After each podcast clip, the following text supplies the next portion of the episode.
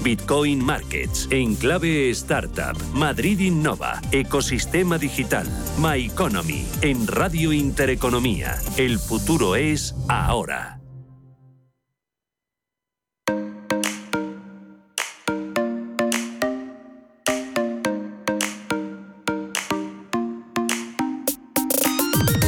Fundación La Caixa patrocina este espacio. Los desayunos de capital.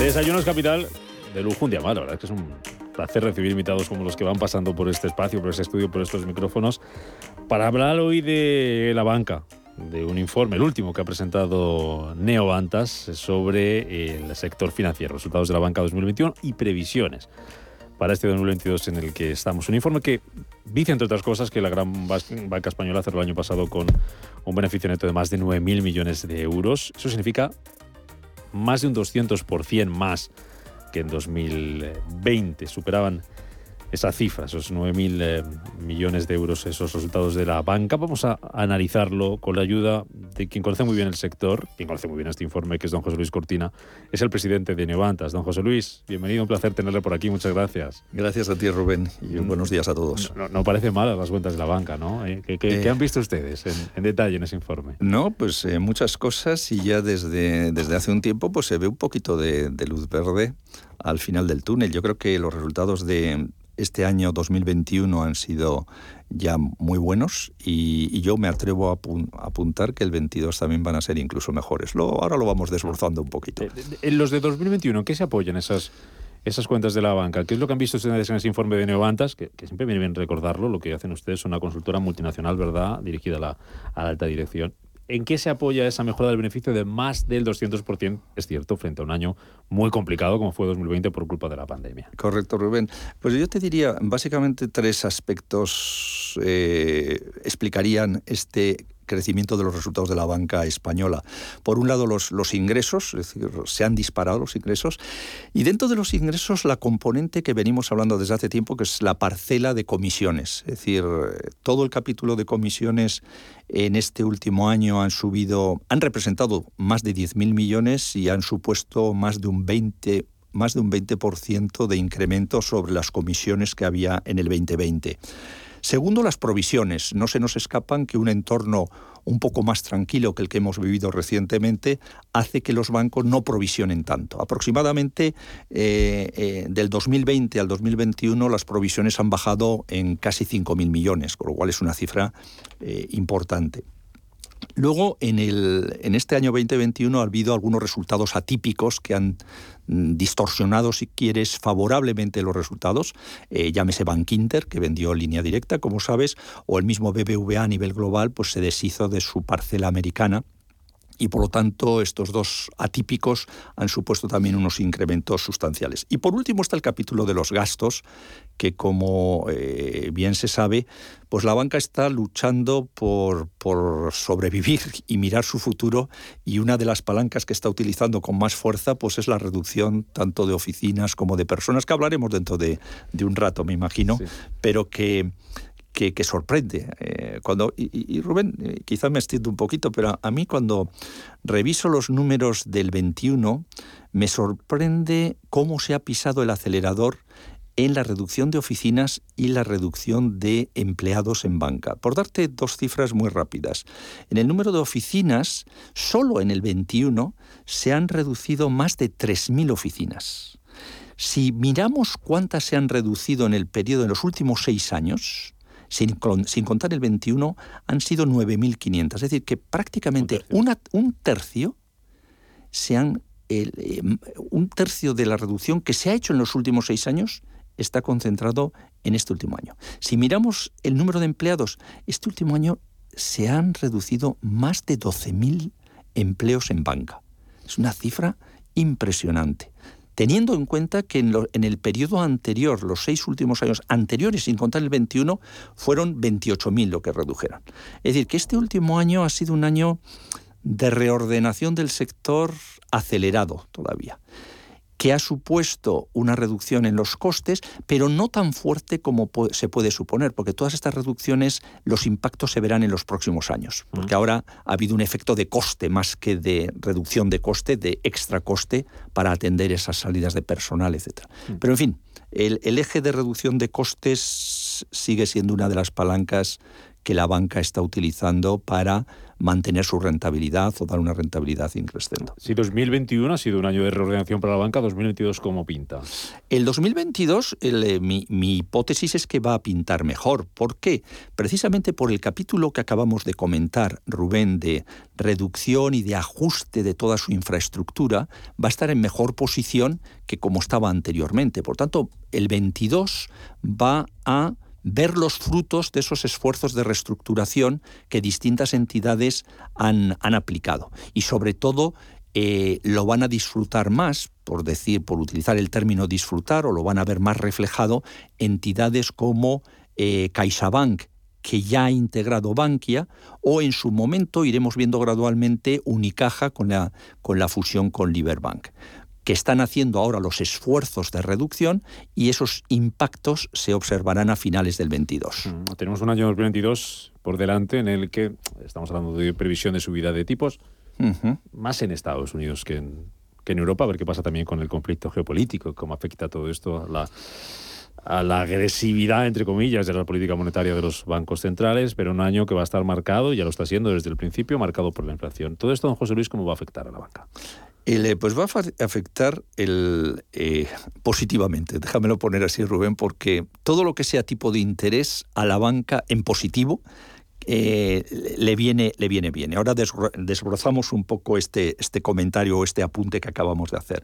Empezando, si quieres, por la inflación que, que has apuntado hace un momento. Efectivamente, la inflación es un elemento que, se vincula inmediatamente con el tipo de interés. Por lo tanto, el tema de inflación en banca pesa mucho o se mira mucho. ¿Qué está pasando en la inflación? Pues lo, estamos leyendo todos los días en prensa, es decir, la inflación, lo que parecía una cosa anecdótica hace escasos meses, pues parece que es más estructural y está más asentada de lo que parecía. En Europa, en la zona, eh, en la eurozona, pues está en torno al 5%, como sabemos, 5% que haciendo reflexión, no hemos tenido ese nivel de inflación desde que emerge el euro hace 20 años que es sorprendente. Pero si vemos eh, eh, Estados Unidos, que la inflación todavía es superior, está en un 7%, no se han visto esos niveles de inflación desde hace 40 años en Estados Unidos. Por lo tanto, estamos viviendo una época en el terreno de inflación mm, especial y, y eso está haciendo que tanto la Reserva Federal en Estados Unidos como el Banco Central Europeo estén contemplando seriamente qué pueden hacer para frenar un poco, enfriar un poco esa economía disparada que tenemos tanto en el terreno americano como en el terreno europeo para que los precios se contengan un poco y contener esa inflación. Mm. La palanca que tienen los bancos centrales, pues se llama tipo de interés, es decir, jugar con cuánto cuesta el dinero. Voy a poner que el dinero cueste un poco más. Pero volviendo a tu pregunta original, que el dinero cueste un poco más, a la banca le interesa, porque hasta ahora ha vivido un periodo que sorprende. Desde el 2016, los últimos 5 o 6 años, la banca ha estado con un Euribor, con un tipo de interés a nivel sector negativo. Y, se ha tenido que acostumbrar en los últimos cinco o seis años a vivir en un entorno de tipos negativos.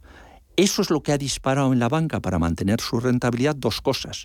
Uno, reducir costes como loco, y hemos hablado hace un momento de cómo ha ido reduciendo oficinas, empleados, etc. Y dos, tratar de amoldar su modelo de negocio y sobre todo a la generación de ingresos. Y hemos visto en los últimos años cómo las entidades financieras se han lanzado a la venta de todo. Es decir, ahora nos encontramos en las sucursales, vamos, casi son supermercados.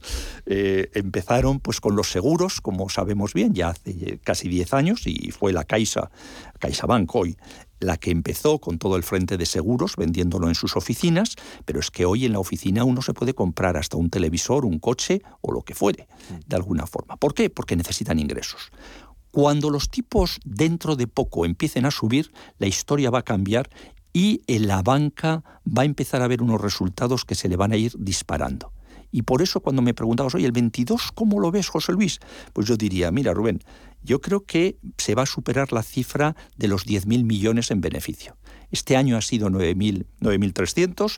Yo creo que se va a subir lo que es la gran banca, la, gran banca española en el territorio español, porque estamos, el informe de Neobantas hace el análisis de la gran banca con perspectiva española solo, sin prestar atención a lo que un Santander o un BBVA mm, tiene, genera fuera, sino solamente en España, pues los beneficios, eh, los 9.300 de este año, yo creo que van a llegar a los 10.000 en este 22. Mm, mirando ese, ese 22, cosas que podemos ver o que podemos intuir o que esperan ustedes encontrarse? Por ejemplo, la morosidad.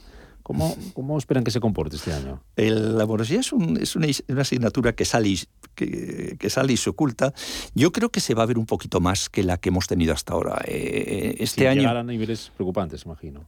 Eh, no tan preocupantes como inicialmente se pensaba. Es decir, si vemos en la crisis, en la crisis anterior, en 2010, 2011, donde la morosidad llegó a ser hasta el 13%, 13% en este momento, al menos la hipótesis que tiene Neovantas es que no va a superar el 7%, y es lo que la prensa ha publicado como comentario nuestro.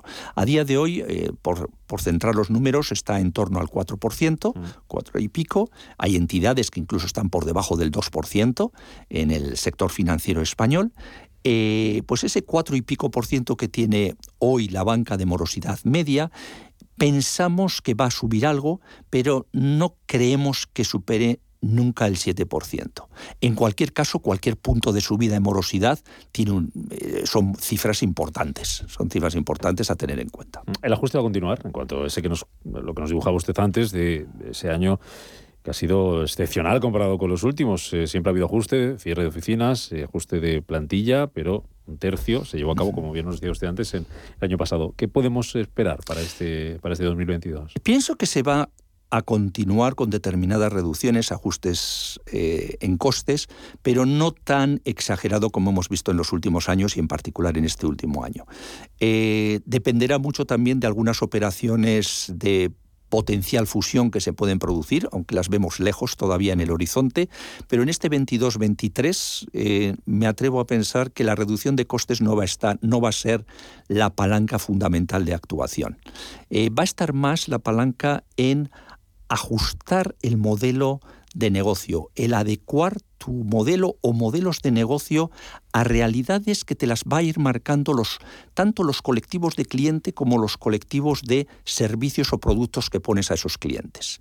Y adelantándome quizá a algo que te puede venir a la cabeza, Rubén, está el tema de las personas mayores, por ejemplo, que ha emergido ahora con fuerza. Hemos hablado esta mañana precisamente después de ese protocolo de, de ayer y una de las cuestiones que hablábamos es de cómo está afectando esa cierre de oficinas, por ejemplo, a los mayores y a los no mayores. A toda esa gente, por ejemplo, que vive en zonas rurales, en los que el cajero más próximo que tiene o el banco más próximo que tiene, pues hay que coger el autobús para, para, para ir a él. Todo esto, ¿cómo se está dejando notar? ¿Cómo, cómo puede afectar?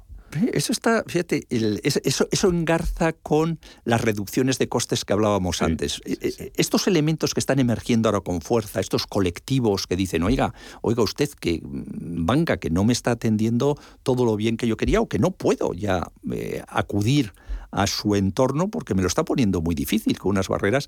Todo eso va a modular determinadas actuaciones en cierre de oficinas, en, en eliminar puestos de trabajo en banca, porque de repente emerge la necesidad de cubrir con modelos distintos o modelos más quizá personales determinados colectivos y determinados productos y servicios que esos colectivos demandan.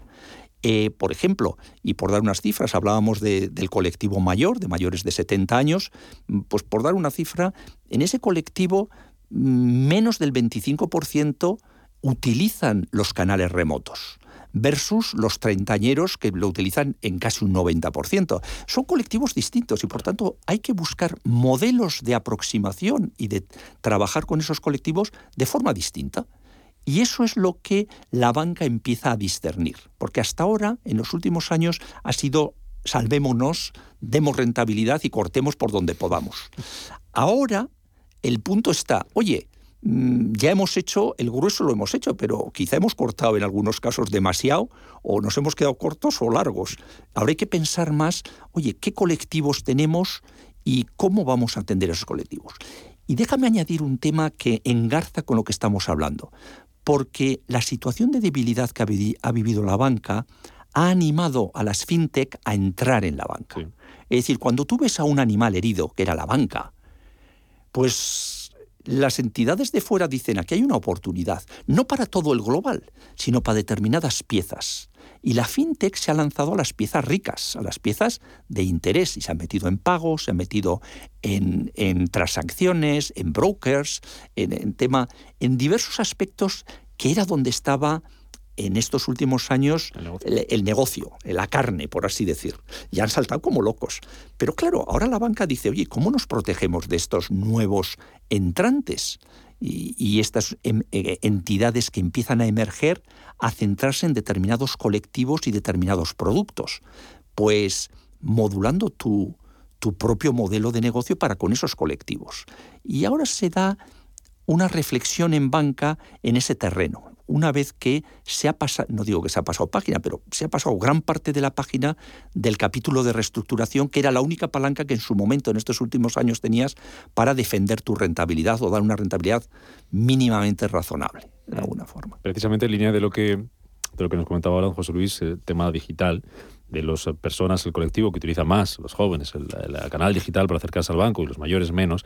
Ayer decía Gortázar, el CEO de CaixaBank, venía a reconocer, a hacer un poco de mea culpa, de que la banca había corrido tal vez demasiado en, en esto de la digitalización. No sé si la reflexión venía por el lado eh, de lo que usted se estaba refiriendo, que la banca se ha digitalizado rápido, eh, se ha digitalizado bien, de manera general, pero ha querido dar el mismo menú digital a todos, a los que usaban canal digital y a los que no. Y ahí es donde puede haber venido un poco el problema. No, sé eh, qué opina. Yo estoy de acuerdo con ese, con ese último comentario que has hecho. Es decir, que en esta última etapa, en ese afán por reducir costes, se ha adelantado también como palanca para reducir costes en la digitalización. Y un poco en un, en un avanzar sin ton ni son, en el sentido positivo de la palabra. Es decir, oye, tengo que avanzar y cubro todo. De repente uno se da cuenta que eh, en lo, que estás eh, subrayando, que con determinados colectivos quizá me he pasado de de frenada o me he pasado de, largo, de alguna forma. Y ahora toca el momento de ajustar esos caminos importantes que se ha dado con la digitalización y realmente eh, trabajar en una, en una banca más moderna y ajustarla a una realidad también. Mm, por esto termino, que estaríamos un buen rato más hablando, pero ya sabes todo el tiempo cómo va. Eh, lo mencionaba antes, el tema de, fusiones, operaciones corporativas, que no las ven de momento ustedes a corto plazo desde Novanta, sino un poco más a largo plazo. Hemos tenido, no sé si muchas o pocas, porque esto depende de cómo se compare, pero hemos tenido unos eh, últimos años el año pasado con el tema de CaixaBank Bankia, que se formalizó, el tema de Liberbank Unicaja. De momento el baile lo dan ustedes por, por tranquilo, la, la música parada nadie bailando en este 2022 o puede haber alguna sorpresa? Eh, yo creo que sí, aunque la sorpresa siempre está. Algo siempre queda, ¿no? Siempre queda, algo siempre queda y hay oportunidades para ese tipo de operaciones.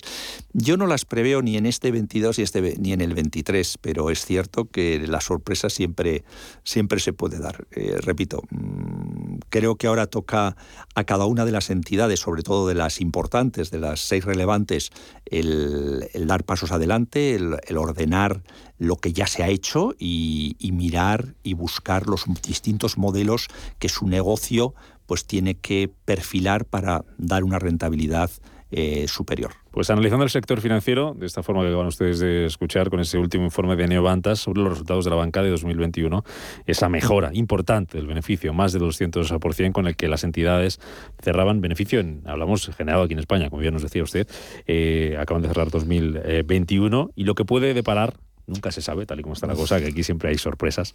2022. Don José Luis Cortina, presidente de Neovanta, es un placer como siempre, ya sabe que está en su casa y hasta cuando quiera. Rubén, muchas gracias y gracias a la audiencia también. Hasta pronto. Fundación La Caixa ha patrocinado este espacio.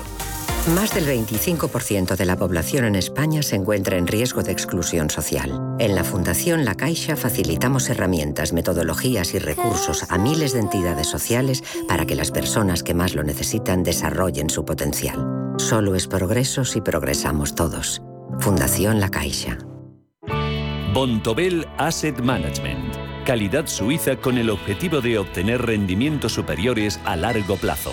En Bontobel Asset Management siempre estamos a la vanguardia de las inversiones activas en bonos y acciones. Para más información, entre en nuestra página web bontobel.com barra am.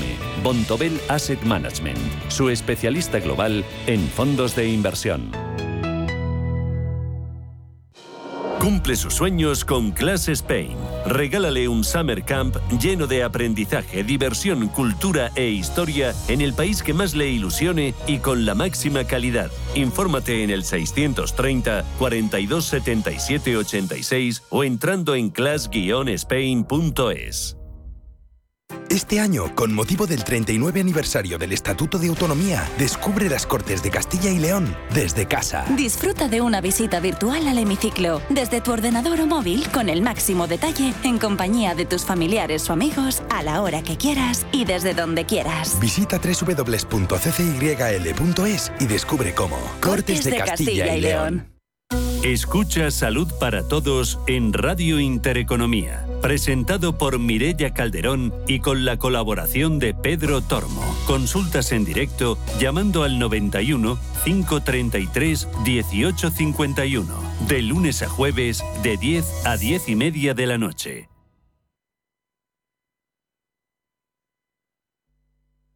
Radio Intereconomía, una excelente plataforma para anunciar tu empresa, con una audiencia exclusiva, con poder adquisitivo medio alto y que sabe lo que quiere. Teléfono 919992121 y en comercial arroba intereconomía.com.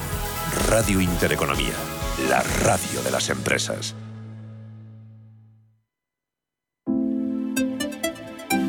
H2 Intereconomía, tu espacio semanal sobre el hidrógeno. Porque en Radio Intereconomía apostamos por el sector energético y la energía limpia. Presenta Rubén Gil.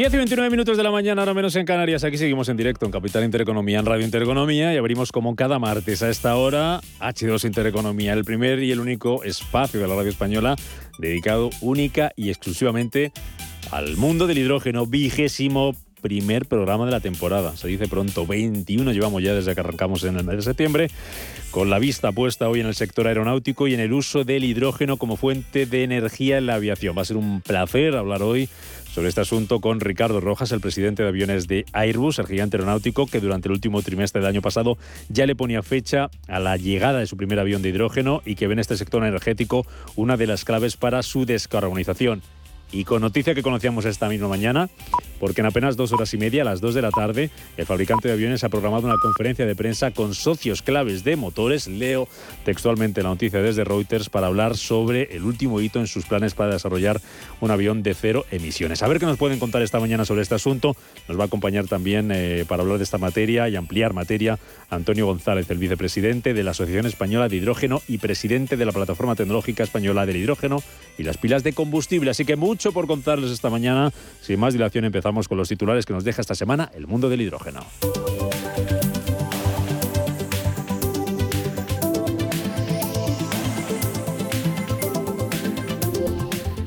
Estados Unidos va a invertir 9.500 millones de dólares para fomentar el hidrógeno verde en la industria. Como parte del plan, de, de infraestructura del presidente Joe Biden, la Secretaría de Energía va a invertir 8.000 millones de dólares para crear plantas regionales de hidrógeno verde, 1.000 millones para tecnología de electrólisis y 500 para proyectos de reciclaje de este gas.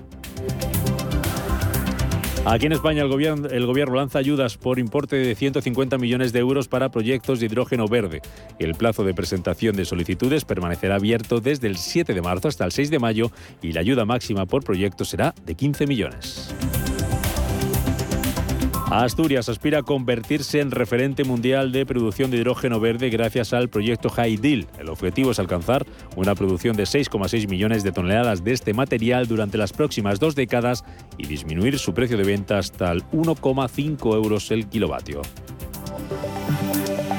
Iberdrola va a suministrar hidrógeno verde a vehículos eléctricos desde la zona franca de Barcelona. La hidrogenera abastecerá a la flota de autobuses urbanos de la ciudad condal y es capaz de suministrar esta energía también al transporte ferroviario. Una empresa valenciana planea construir en Cella una planta dedicada a la producción de hidrógeno verde obtenido a partir de energías renovables que va a generar entre 30 y 40 empleos directos, según los datos que ha facilitado el ayuntamiento de la localidad. Los promotores han iniciado contactos para conseguir el suelo necesario para hacer realidad el proyecto. En cuanto a nombres propios, empresas, Renault muestra la primera imagen de un modelo alimentado por hidrógeno. Se trata de un concept car o un modelo conceptual que va a ver la luz este mismo año. Y Toyota y Yamaha están desarrollando un motor V8 de hidrógeno. El anuncio se enmarca en el compromiso de ambas multinacionales eh, niponas con el uso del hidrógeno, que juega un rol clave en los planes de Japón para lograr la independencia energética y una huella de carbono neutra. H2 Intereconomía, tu espacio semanal sobre el hidrógeno. Porque en Radio Intereconomía apostamos por el sector energético y la energía limpia. Presenta Rubén Gil.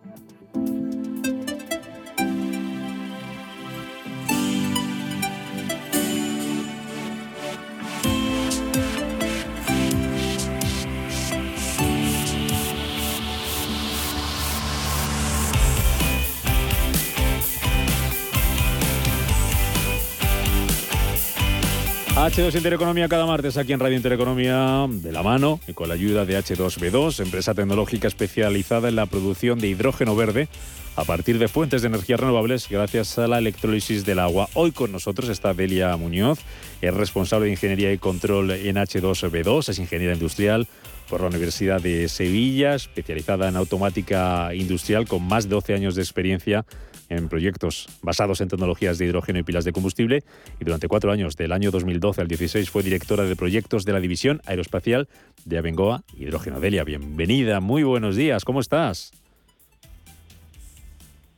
Hola, de, de, estar aquí de Ah, que no te escuchaba. Hola, hola, ahora sí. Buenos días. Hola, hola. Buenos días. Nada, encantada de estar aquí y además África me, ha dejado un programa muy, muy interesante, muy tecnológico. Te lo ha dejado en todo lo alto, que se dice, ¿eh? Estamos ya 21 programas, nada más y nada menos, ¿eh? eh bueno, oye, de, de tema aeroespacial sabes un poquito, ¿no? Solo un poquito. Eh, claro, sí, sí. Eh, algo he trabajado en el tema, sí, sí. Y, además me, gusta mucho personalmente, así que encantada de, aportar en este tema, claro. Bueno, pues un placer poder hablar contigo sobre este tema y un lujo, hay que ponerse hoy el smoking, ¿eh? para hablar con la compañía con la que lo vamos a hacer esta mañana, con Airbus, que ha puesto además en marcha, además de esas noticias que contábamos al comienzo, además de esa rueda de prensa convocada hoy a las 2 de la tarde para, para hablar contar alguna novedad. No sé si nos lo va a poder contar nuestro invitado. Tendremos que esperar a las 2 de la tarde sobre el tema de aviones cero emisiones. Bueno, ha puesto Airbus aquí en marcha en España, una sociedad que se llama Airbus eh, UpNext, es una filial de su propiedad dedicada a la innovación y un centro de desarrollo de cero emisiones para las tecnologías de hidrógeno. Y además hay que contarles, y así lo vamos a abordar esta mañana, que el gigante europeo de la aeronáutica estudia construir sus propios motores para sus aviones propulsados por hidrógeno. Son palabras que pronunciaba hace muy poquitas fechas su consejero delegado a nivel mundial, Guillaume eh, Faugui. Está con nosotros Ricardo Rojas, es el presidente de aviones de Airbus. Don Ricardo, bienvenido, un placer. Muchas gracias por atendernos. Buenos días, un placer para mí, encantado de poder estar con vosotros. Hay un montón de cosas por las que preguntarle, así que vamos a, ser si somos a ver si somos capaces de hacerlas bien y, que nos dé tiempo a, que nos hable usted de, todo, de todo lo que pueda. Eh, esto que contaba yo ahora que han puesto ustedes en, en marcha en España, esta sociedad y este centro de desarrollo de cero emisiones, ¿qué es exactamente? Bueno, pues exactamente me gustaría empezar diciendo que la ambición de Airbus es poder tener un avión eh, volando con el uso de hidrógeno eh, hacia el año 2035 y todo eso requiere pues el desarrollo de una tecnología que hoy no tenemos y que debe ser puesta en marcha en, en ese avión. Lo que estamos haciendo en la compañía a través de los centros de cero emisiones es analizar precisamente todas esas tecnologías que son necesarias en el caso particular de España, pues estamos muy centrados en todo lo que es la energía no propulsiva que llamamos del, avión. Y luego igualmente estamos trabajando en el almacenamiento. Uno de los grandes retos que tiene para, para el avión eh, es cómo vamos a almacenar el hidrógeno necesario. Y luego, pues, el, eh, has mencionado AppNext. ¿Qué es AppNext? Pues, eh, resumiéndolo muy rápido, todo esto requiere pues disrupción en la innovación. Y lo que hemos hecho es crear una subsidiaria que forma parte de Airbus donde se trata es de acelerar al máximo ese desarrollo de la tecnología. Y lo importante que lo hacemos a través de demostradores. Demostradores es pues un pequeño prototipo que podemos montar en cualquier de los aviones existentes para probar esos avances que vamos haciendo dentro de la tecnología poder aprender, poder seguir desarrollándolo y luego pues poder instalar esa tecnología pues en un avión futuro, como decía, hacia el año 2035. Esa sería la fecha, ¿no, eh, don Ricardo? 2035, la idea o los planes con los que trabaja Airbus para eh, tener eh, listo su primer avión impulsado, propulsado por, por hidrógeno. ¿Cómo sería ese avión? ¿Sería un avión comercial normal, como los que conocemos ahora, para transporte de, de pasajeros? ¿O en qué están trabajando? ¿Qué tienen en mente ahora mismo? O mejor que en mente, ¿qué tienen en objetivo? Bueno, así es. Eh, lo que tratamos de poner en servicio es un avión, un avión de, pasajeros. La configuración eh, no está todavía definida. Estamos trabajando en diferentes opciones y, como decía anteriormente, qué tipo de depósito vamos a usar, cómo vamos a almacenar el hidrógeno en el avión, cómo se va a hacer la distribución, eh, qué tipo de, uso vamos a hacer de hidrógeno, si quemamos hidrógeno directamente o transformamos la energía que nos proporciona el hidrógeno a través de pilas de combustible. Es algo que estamos definiendo todavía. Eh, podemos hablar como dos, tres versiones preliminares eh, que manejan esos conceptos que decía anteriormente, pero tenemos que ir eh, avanzando un poquito más en el desarrollo de la tecnología para que nos permita en los próximos años dar un poquito de forma a, ese avión que decíamos. Pero va a ser un avión de pasajeros, no podemos decir cuántos pasajeros va a tener, no podemos decir el tamaño, mm. tenemos que seguir desarrollando la tecnología. Sí, no sé si es pronto también para decir si rutas largas, rutas cortas, vuelos nacionales, vuelos internacionales, vuelos a larga distancia, no son Madrid-Washington, por ejemplo. No, en principio, en principio empezaremos con, pequeñas distancias, aviones más próximos a lo que podemos entender hoy como puede ser un, single aisle, incluso más, más pequeño. Eh, son aviones de ese tipo. No, podemos hacer, eh, en primer lugar, un primer avión que funcione con hidrógeno que vaya a hacer eh, largas distancias, sino que nos focalizaremos en aquel más en corto recorrido, en lo que llamamos vuelos domésticos. Mm, están estudiando, como decíamos también ustedes, sus propios motores impulsados por hidrógeno. No sé, don Ricardo, en qué punto se encuentra, encuentra eso, porque va a ser va a ser una de las claves también de todo este proceso hasta llegar al año 2035, ¿no? Bueno, igual, igual que decía antes con todo el desarrollo de las tecnologías, es eh, algo muy, muy preliminar. Y, lo que comentaba el otro día nuestro CEO Guillaume Fori es, bueno, eh, estamos abiertos a cualquier cosa. Eh, ¿Por qué? Porque esa tecnología no está completamente desarrollada, tenemos que seguir trabajando en ella y podemos estar abiertos a cómo puede evolucionar el, sector de la aviación civil en, los próximos años y por tanto desde el inicio no vamos a cerrar ningún tipo de puertas a ningún tipo de desarrollo. Mm. Delia, como experta en el tema, te dejo que preguntes lo que consideres oportuno a don Ricardo Rojas, al presidente de aviones de Airbus. Sí, Ricardo, buenos días. Eh, yo buenos te días. preguntar, hablabas un poco del desarrollo tecnológico y, desde, desde, H2B2, ¿no? como empresa tecnológica dedicada al hidrógeno, eh, ¿crees que, estaría, que está preparada a día de hoy la tecnología del hidrógeno eh, o, que, o que es necesario algún tipo de salto tecnológico para la implementación del hidrógeno en la aviación? ¿Cómo lo ves de Maduro? Bueno, hace falta un salto tecnológico, porque, como sabes, todo este tipo de tecnología no se usa en, aviones comerciales, donde sí se está usando el hidrógeno, y como bien sabemos, es en el sector aeroespacial, en los lanzadores, en los, cohetes, ¿no? Ahí se lleva utilizando. Pero en el caso de, de, la aviación comercial hay variables que son muy importantes tener en cuenta y por los cuales hay que seguir desarrollando esa tecnología. Primero tenemos pasajeros y la seguridad es fundamental. Lo que tenemos que desarrollar y lo que desarrollemos tiene que ser suficientemente seguro para proteger tanto la aeronave como proteger los pasajeros, las personas que van ahí. En segundo lugar, eh, un lanzador se lanza una vez y, no tiene más vida. Sin embargo, un avión civil pues tiene que aterrizar, tiene que despegar, tiene que hacer muchísimas horas de vuelo y toda esa tecnología es algo que actualmente no, se ha probado. Eh, el, el, siguiente lugar dentro del avión sería todo lo que sea la distribución del hidrógeno dentro del avión, eh, desde el depósito al posible uso, como decía anteriormente, o bien, o bien quemando hidrógeno directamente, o bien generando energía que se pueda almacenar en una pila de combustible. Y luego el, cuarto punto que, me gustaría mencionar y que quizás no está relacionado con el avión en sí, es todo lo que sería la distribución en aeropuertos. Eh, la infraestructura necesaria para poder llevar el hidrógeno al avión requiere que los aeropuertos estén también equipados para, para poder hacerlo posible. Por lo tanto, aunque hay uso de hidrógeno hoy en la industria y en la industria espacial, cuando hablamos de aviación comercial, hay que seguir desarrollando tecnología, es una tecnología que nos está lista hoy y en la que tenemos que seguir preparando. y era lo que mencionaba anteriormente, ¿no? Es tiempo para, para desarrollar esa tecnología que podamos poner o implementar en ese avión que, que, quisiéramos lanzar hacia el año 2035. lo que le hace a la siguiente pregunta, Delia, eh, eh, don Ricardo, me hace un, un poquito, que, parece que, en esta respuesta que nos daba ahora se, nos daba un poco de guerra la, la línea, se, se, entrecortaba un poquito y, y, al principio se les escuchaba perfectamente, no sé si, si, si podemos recuperar ese sonido, que sería perfecto para entenderle mejor todo lo que nos está diciendo y que no nos queremos perder absolutamente nada. Delia, alguna cosita más, venga. Sí, no, eh, eh, iba a ir en la línea un poco de, lo que comentabas, ¿no? Em, para ya no solo eh, en vuelo en los aviones, ¿no? sino que, creo que es importante, y, Ricardo, si nos puedes hablar un poco más de este tema, que, en, que en aeropuertos, infraestructura aeroportuaria, también es necesario que, se implante, porque si no, bueno, no, llegamos a ninguna parte, ¿no? Eh, a nivel de infraestructura, a nivel de normativa eh, y que al margen de los aviones, que obviamente eh, ya estás comentando que para 2035 es el objetivo, eso tiene que ir acompañado también de una infraestructura en tierra. ¿verdad? Por, traducir lo que dice Delia, don Ricardo, corrígeme si me equivoco mucho, pero por llevarlo, por ejemplo, al mundo de los coches que conocemos todo, ya sea hidrógeno, sea de combustible, lo que estamos diciendo Delia es que si un avión impulsado por hidrógeno llega, yo qué sé, a mm, Berlín y allí no hay ninguna hidrogenera para poder, eh, en, el aeropuerto para poder recargar, de poco sirve lo que hemos hecho anteriormente, ¿no? Pasa con los coches, o como si no hubiera gasolineras, por ejemplo, si nos vamos a a, Sevilla, ya que está de allí, pues sería imposible ir en coche a Sevilla, ¿no? Viene a ser eso, ¿no? Un poco la infraestructura, ¿no, eh, don Ricardo? Efectivamente.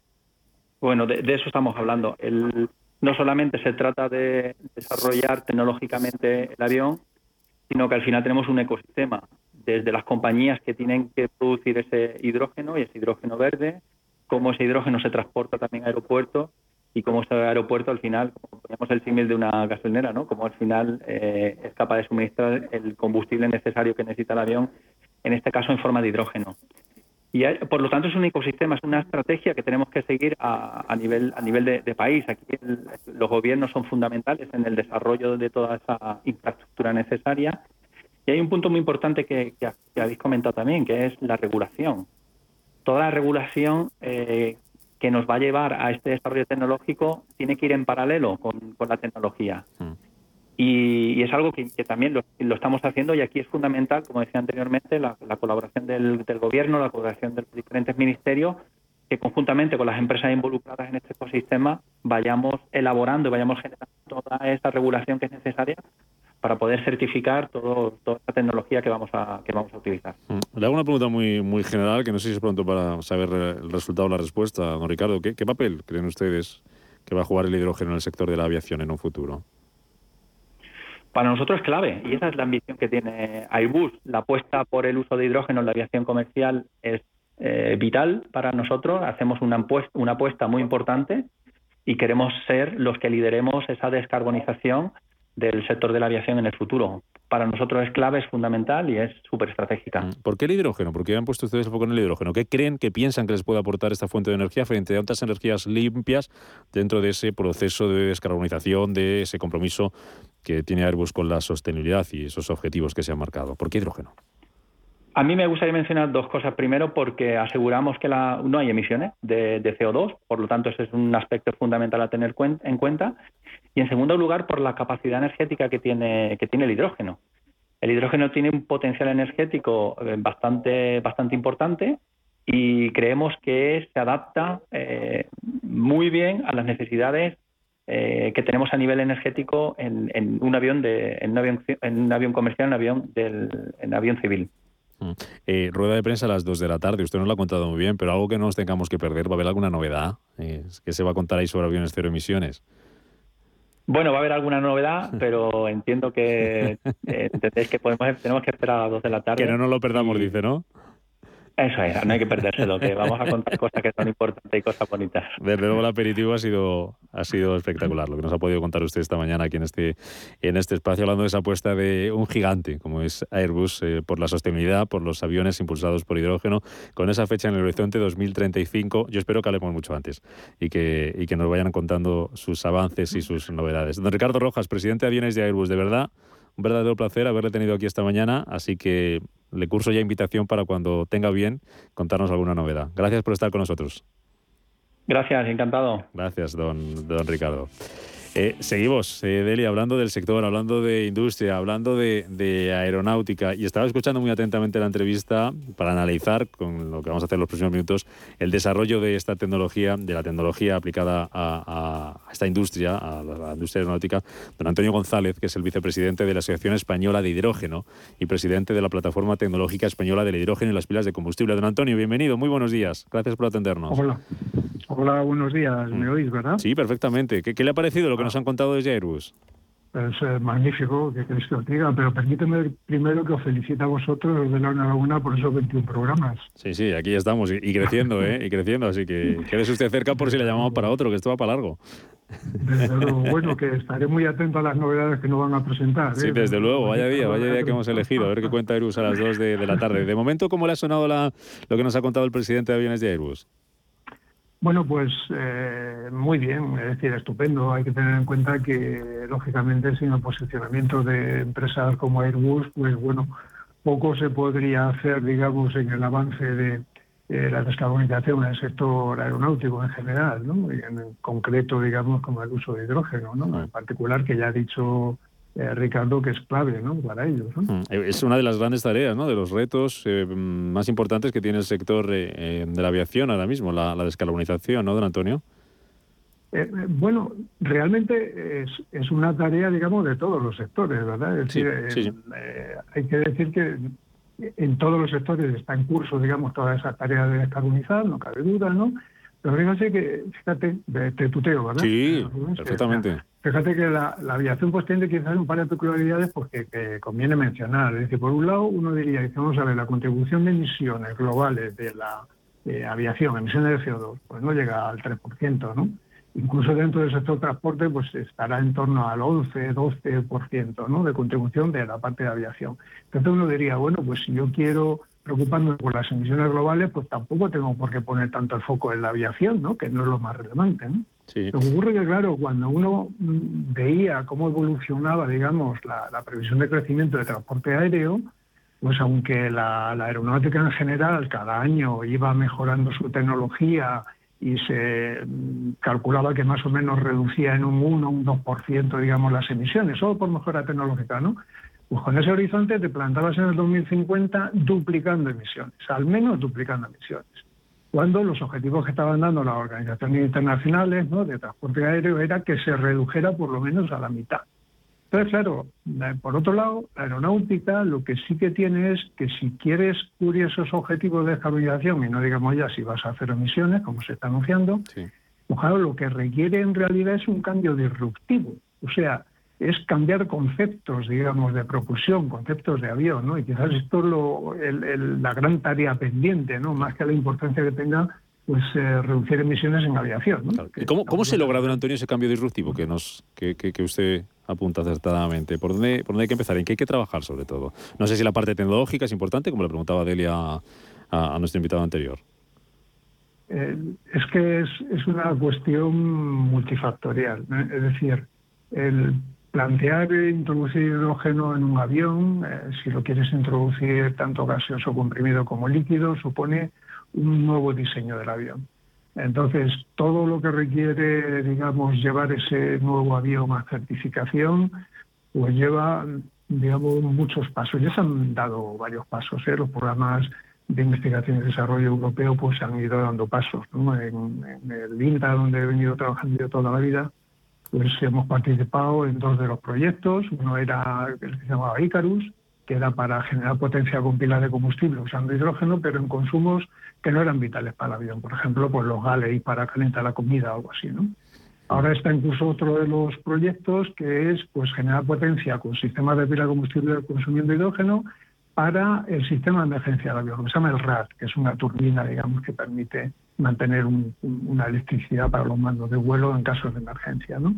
Pero claro, hay todas otras iniciativas, que es lo que se llaman los proyectos, el Enable H2, ¿no? que es para ver cómo introducir hidrógeno líquido en el avión y en la interfase con el entorno aeroportuario. Mm. Entonces, eh, pues se puede uno imaginar que la cantidad de, tecnologías, de, lo crítico que es la implantación de la infraestructura, pues ahí hay montones de factores, ¿no? Podríamos estar hablando largo y tendido, ¿no? Mm. Delia. Eh, sí, yo le quería preguntar a Antonio. Buenos días, Antonio. Eh, nos ha hablado anteriormente Ricardo de, que ellos plantean que, haya un avión de hidrógeno para, 2035. Eh, ¿Ves ese objetivo viable conociendo, como tú bien lo conoces, el estado actual de la tecnología? si Airbus quiere hacerlo, lo va a hacer. es, decir, indudablemente hay hay toda una serie de medidas de acompañamiento eh, que, bueno, que si alguna de las medidas se retarda, pues al final no tendrás el avión eh, volando, pues porque te hayas retrasado en certificarlo o porque haya fallado eh, el nivel de seguridad que requiere la aeronáutica para uno de los sistemas o componentes de vuelo, ¿no? Pero mm, no me parece un horizonte excesivamente lejanos y estamos poniendo, digamos, eh, todo el esfuerzo para conseguirlo. ¿eh? Mm. Os, pregunto a los dos, eh, Antonio, Delia, Antonio que conoce muy bien la parte pública, Delia que conoce muy bien la, parte privada. ¿Qué pasos pensáis que se necesitan dar, que necesita dar el, hidrógeno y las tecnologías relacionadas con el hidrógeno para lograr la descarbonización completa, ese objetivo cero emisiones que, mencionábamos en un sector como el de la aviación? ¿Empieza Delia? venga, por ejemplo. Sí, sí, bueno, eh, yo creo que, es fundamental la, colaboración entre, entre ambas partes, ¿no? entre la pública y, la privada. Eh, conocer muy bien eh, el, sector, colaborar con, las empresas del sector, ver bien las especificaciones y los objetivos que hay. Hay muchos puntos, y lo comentaba Ricardo de Airbus, que es necesario todavía, todavía analizar. Eh, si, el hidrógeno va a ser criogénico o va a ser un gas, si lo vamos a quemar en un motor o, lo vamos a utilizar en una pila de combustible. Em, entonces, bueno, eh, ahí una colaboración pública-privada pues, pues, tendría, tendría mucha fuerza junto con, el apoyo de, estas empresas de, eh, del área aeroespacial. Mm, Antonio. Sí, em, bueno, voy a decir, por la parte pública, digamos, algo que parece como muy político, pero que es totalmente necesario. Es decir, vamos a ver, hace falta eh, para, para eh, guiar, digamos, esta transición energética del sector, pues hace falta una ruta, una hoja de ruta, evidentemente. Hay, hace falta también reforzar y mantener el esfuerzo y la financiación en investigación y en innovación. Y de luego hace falta una política a largo plazo. Entonces uno dice, vale, ¿y todo esto qué quiere decir? ¿no? Pues bueno, desde luego, en la cuestión de reforzar la innovación o la investigación es que si yo quiero eh, propulsar un avión que mande hidrógeno, yo tengo que desarrollar las turbinas que permiten quemar el hidrógeno. Eh, eso tiene unos derivados. Ese hidrógeno quemado puede producir óxidos de nitrógeno, puede producir que se produzcan más estelas y más eh, nubes, etcétera, ¿no? Entonces, todo esto tiene que llevar a una optimización de esas turbinas que tienen hidrógeno. Si quiero utilizar, digamos, ir a la propulsión eléctrica, sobre todo a los, eh, a los puentes aéreos, a los commuters, ¿no? como dicen en inglés, ¿no? Mm. pues tendré que pensar en, pilas de combustible o propulsión híbrida con sistemas de combustión de hidrógeno también y pilas de combustible. Y todo esto hay que integrarlo en avión y hay que desarrollarlo. ¿no? Ahí, por, Sí, le decía a don Antonio por terminar, que estamos casi fuera de tiempo, digo que hay un PERTE aeroespacial que está todavía sin fecha y eso va a ser importante para acelerar todo esto, ¿no?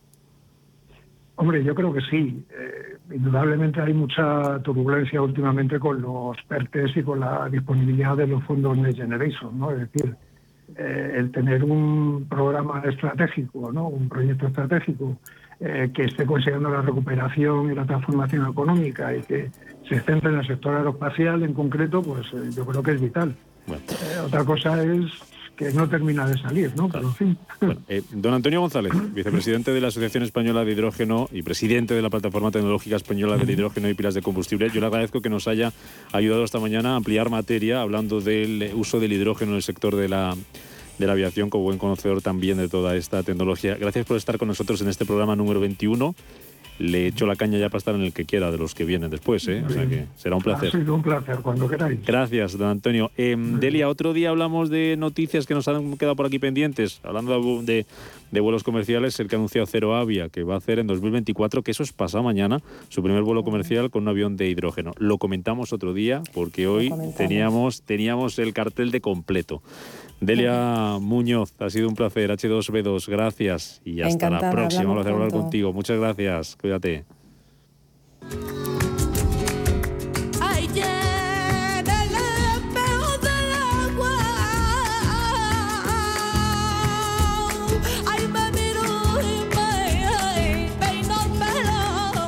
Nos vamos a ir con tablao, que esto suena mucho a tablao flamenco, que parece dejar atrás ya lo peor de la pandemia y vuelven a proyectar conciertos. Esta noche tenemos dos opciones, una en el mítico Corral de la Pacheca de Madrid, otra en los prestigiosos jardines de Zoraya de Granada. Por allí se podrá escuchar a Raquel Heredia, a Juan Tomás de Molía o Antonio Gómez, entre otros. Nos vamos, que quedan menos de tres minutos para las 12 del mediodía. Llega las noticias a Radio Intereconomía, después Rafa Jiménez con la media sesión. Mañana a partir de las 7 nos escuchamos aquí en Capital Intereconomía. Feliz martes, adiós. Capital Intereconomía, con Rubén Gil.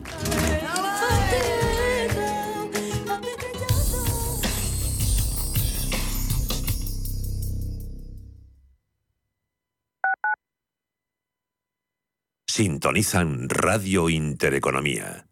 WeCity es la más reciente e innovadora plataforma de inversión inmobiliaria. En WeCity podrás invertir en las mejores oportunidades inmobiliarias y diversificar tus ahorros de manera fácil, rápida y segura. Entra hoy en wecity.io e invierte en un solo clic. O si prefieres, llama al número 679 667 623 y te ayudaremos.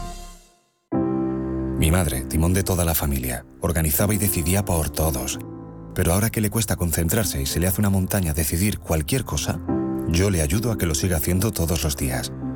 Además, sé que no estoy solo. Si necesitas ayuda para el cuidado de una persona mayor en Madrid, confía en la Fundación Atilano Sánchez Sánchez. Ford Kuga híbrido enchufable.